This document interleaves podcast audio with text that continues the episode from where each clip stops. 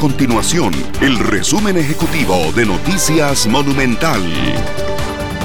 Hola, mi nombre es Fernanda Romero y estas son las informaciones más importantes del día en Noticias Monumental.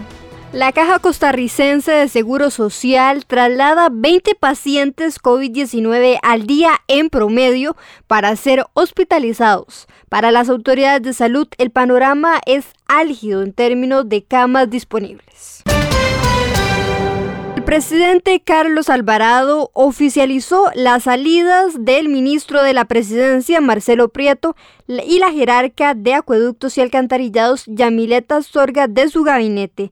La actual ministra de Trabajo, Yanina Dinarte, pasará a liderar el Ministerio de la Presidencia a partir del 4 de enero.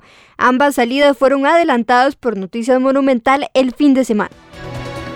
Estas y otras informaciones usted las puede encontrar en nuestro sitio web www.monumental.co.cr. Nuestro compromiso es mantener a Costa Rica informada.